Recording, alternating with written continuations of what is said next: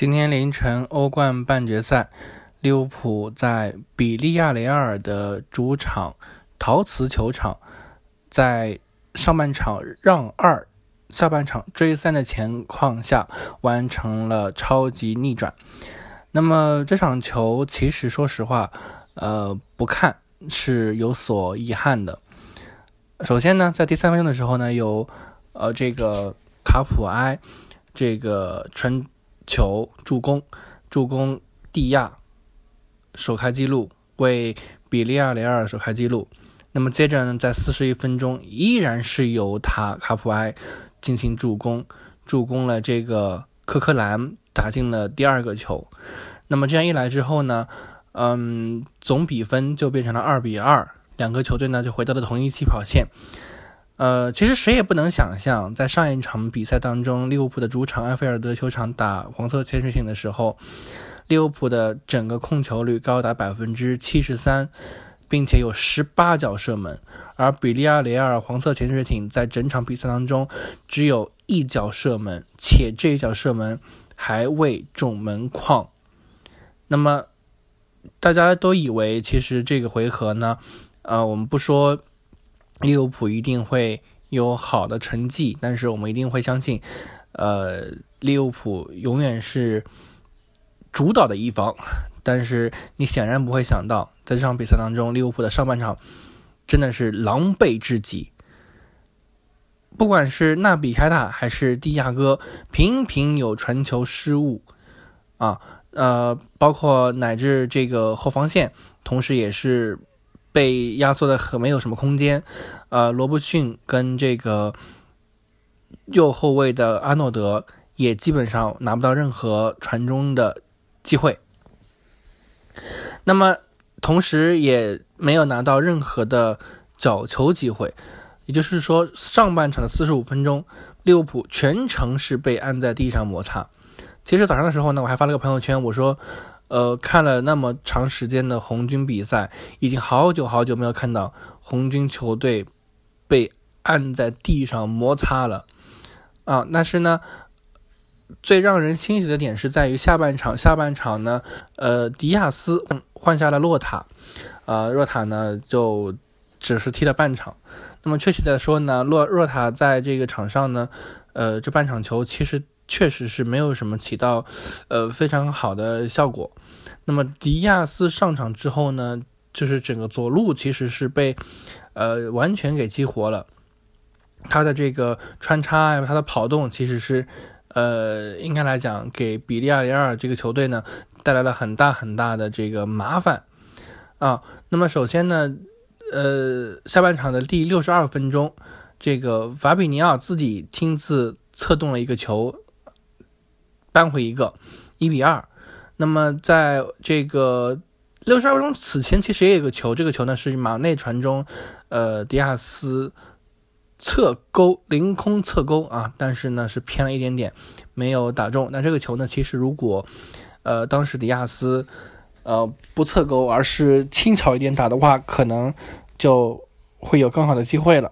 啊，那么其实这是六十二分钟之前的一个最好的机会，绝佳机会没把握住。那么六十二分钟呢，有法比尼奥策动进了一个球。六十七分钟呢，呃，迪亚斯接到阿诺德的传中，头球破门，这样呢就变成了二比二。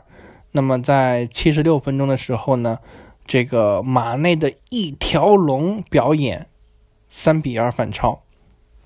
那么。呃，在八十六分钟的时候呢，今天，呃，送上两次助攻的这个球员啊，两黄变一红被罚下场，呃，那么刘呃比利亚雷尔呢，就是在场上是少打一人的，呃，那么其实分析为什么会得变成两黄一红呢？原因是因为基本上，嗯，被逆转之后呢。红色潜水艇的球员基本上整个心气儿就没了，并且心态是有所失衡的，啊，所以呢，其实，在动作上呢，相对而言要比较大一些。那么，嗯，纵观整场比赛来讲，我们会发现啊，呃，其实埃梅里他真的是一个好教练，他真的是一个呃战术大师。你要知道，上一场的时候他是没有任何机会，这一场在主场的这个这个这个情况下，上半场打的利物浦毫无支架，毫无还手之力。你要知道，就是尤其是利物浦，他丢了一个球之后，他根本就像无头苍蝇一样，不管是中场蒂亚戈还是谁，频频失误，包括其实四十一分钟之后的进球，你会发现利物浦他。不管是上抢还是防守，还是要做什么动作，都是不敢做，感觉是整个心气儿都没了。所以这就是艾梅里的成功。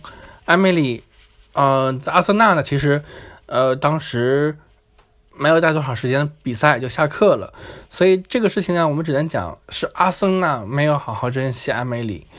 呃，如果好好珍惜的话，我们相信，我们有理由相信。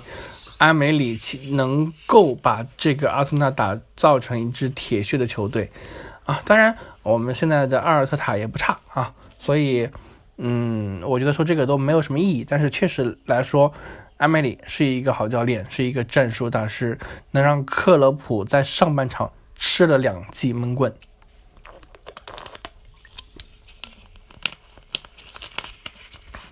那回归到利物浦这边来说呢？